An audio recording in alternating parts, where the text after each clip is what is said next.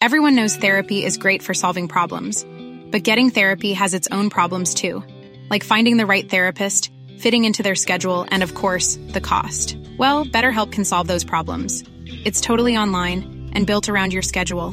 It's surprisingly affordable too. Connect with a credentialed therapist by phone, video, or online chat, all from the comfort of your home.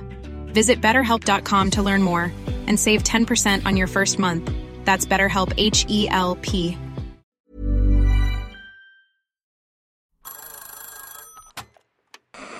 Hola.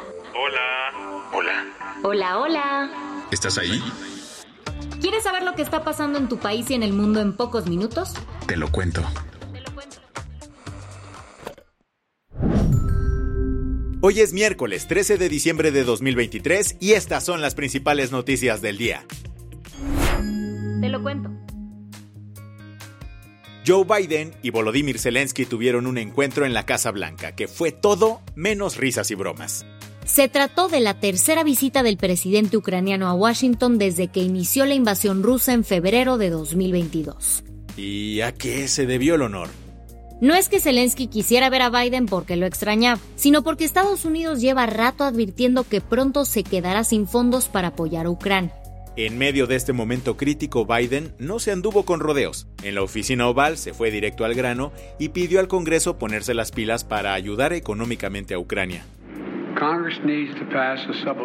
El Congreso necesita aprobar la financiación suplementaria para Ucrania antes de que inicien el receso navideño, antes de que le den a Putin el mayor regalo de Navidad que podrían darle. Zelensky, tomando su turno para hablar, lanzó agradecimientos a Estados Unidos y sus aliados. También habló de fortalecer su defensa aérea y dijo que sus goals para el próximo año son quitarle la superioridad a Rusia e interrumpir sus operaciones ofensivas. Pero, ¿tan mal pinta la situación para Ucrania? Desde el comienzo de la invasión, el Congreso estadounidense ha aprobado más de 111 mil millones de dólares en ayuda al país extranjero, aunque la mayoría de ese dinero ya fue distribuido. Por ello, Biden propuso ante el Congreso un nuevo paquete de ayuda que parte de un plan de seguridad nacional más amplio. El tema es que todavía no recibe luz verde. Estamos hablando de unos 61 mil millones de dólares, de los cuales más de 13 mil millones serían destinados a Ucrania. Pero aprobar paquetes económicos en el Congreso no es fácil. La semana pasada los republicanos bloquearon un fondo de emergencia de 106 mil millones de dólares, que incluía ayuda financiera para Ucrania, Israel y Taiwán. Todo porque los conservadores se negaron a excluir reformas migratorias nacionales que los republicanos habían pedido como parte del paquete.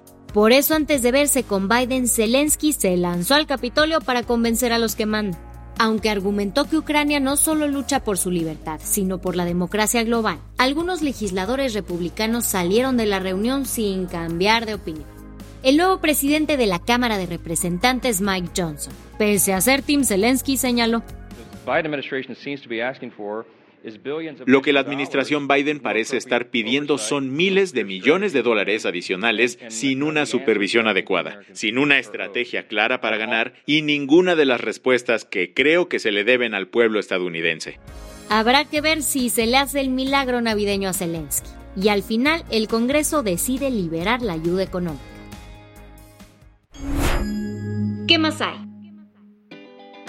A falta de acuerdos, el cierre de la COP28 fue aplazado.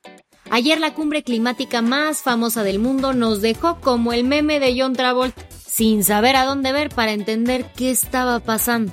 Y es que si bien se tenía programado que el evento terminara este martes, la falta de negociaciones sobre la eliminación gradual de los combustibles fósiles aplazaron el cierre. Sí, durante el supuesto último día de la cumbre, los representantes de los casi 200 países participantes no lograron ponerse en sintonía para aterrizar un acuerdo final. El principal issue, que los intereses petroleros se entrometieron en las conversaciones climáticas. Esto se vio reflejado en el borrador del acuerdo final que se propuso el lunes. Este, en lugar de trazar un plan concreto para la eliminación gradual de combustibles fósiles, puso sobre la mesa sugerencias para reducir el uso y producción de estos combustibles. Aunque algunos países, sobre todo los petroleros como Arabia Saudita, no vieron en esto un problema, otras delegaciones, como la de la Unión Europea y la de Estados Unidos, no estuvieron de acuerdo y se negaron a firmar esta versión del documento. Por ello ayer se estaba trabajando en una versión que todos los países aceptaran. Y es que para que se publique un documento oficial todos deben aprobar. Al cierre de esta edición, el nuevo texto aún no había sido presentado. Las que tienes que saber. Si en la Ciudad de México ya estábamos listos para cambiar el pan de muerto por la rosca de reyes, los tres microsismos de ayer nos recordaron que mejor hay que guardar el pan para el susto. Los temblores sacudieron a la capital a minutos de diferencia, con epicentros a 3 kilómetros de la alcaldía Álvaro Obregón. Según el Servicio Sismológico Nacional, el sismo más fuerte fue el segundo, con una magnitud de 3.0. Los otros fueron de 2.8 y 2.4.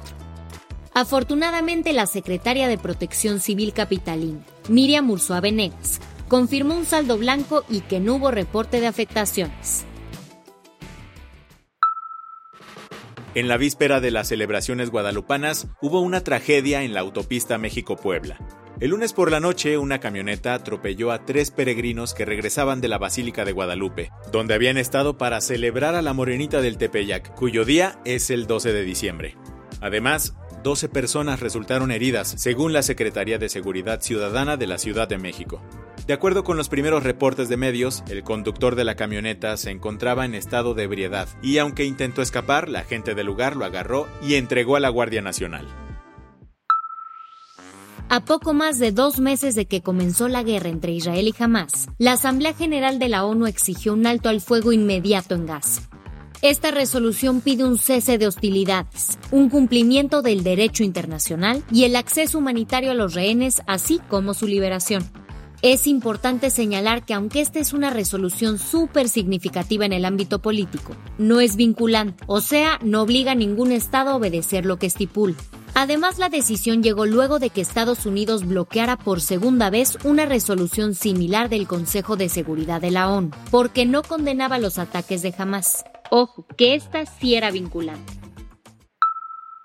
Un país donde los argentinos somos cada vez más pobres, con un déficit fiscal que supera los cinco puntos y medio de producto, Así arrancó ayer Luis Caputo, el nuevo ministro de Economía de Argentina, la conferencia en la que anunció las drásticas medidas que implementará el gobierno de Javier Milei para enfrentar la crisis económica del país. Aclaró que en esta primera etapa se seguirá un plan de nueve puntos. Dentro de los más importantes, Caputo dijo que no se renuevan los contratos laborales del Estado que tengan menos de un año de vigencia.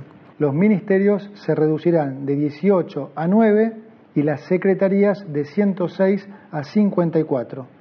Esto va a redundar en una reducción de más de, del 50% de los cargos jerárquicos de la función pública y del 34% de los cargos políticos totales del Estado Nacional.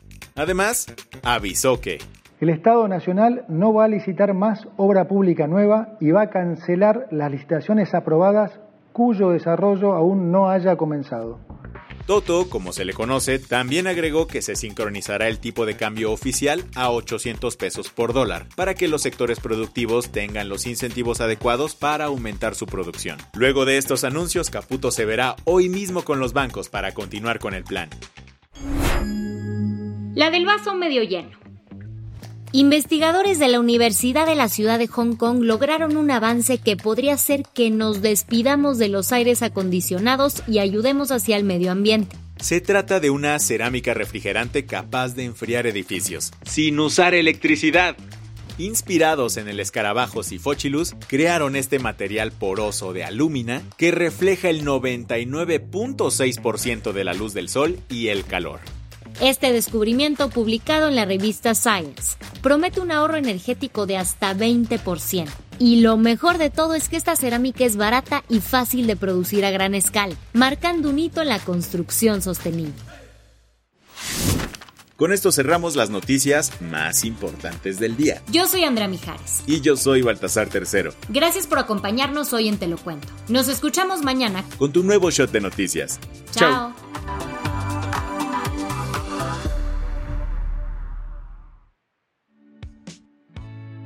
El guion de este episodio estuvo a cargo de Aisha Yanavi y Lucía Corona. Paula Gándara es la editora del guion y la dirección editorial es de Sebastián Ermenger. Gelúe Santillán es la directora creativa y el diseño de sonido está a cargo de Alfredo Cruz. quieres estar al día, nos encuentras como arroba te lo cuento en Instagram, TikTok, Snapchat y Twitter. Hey, it's Danny Pellegrino from Everything Iconic. Ready to upgrade your style game without blowing your budget? Check out Quince. They've got all the good stuff, shirts and polos, activewear and fine leather goods, all at 50 to 80% less than other high-end brands. And the best part? They're all about safe, ethical, and responsible manufacturing. Get that luxury vibe without the luxury price tag. Hit up quince.com slash upgrade for free shipping and 365 day returns on your next order. That's quince.com slash upgrade.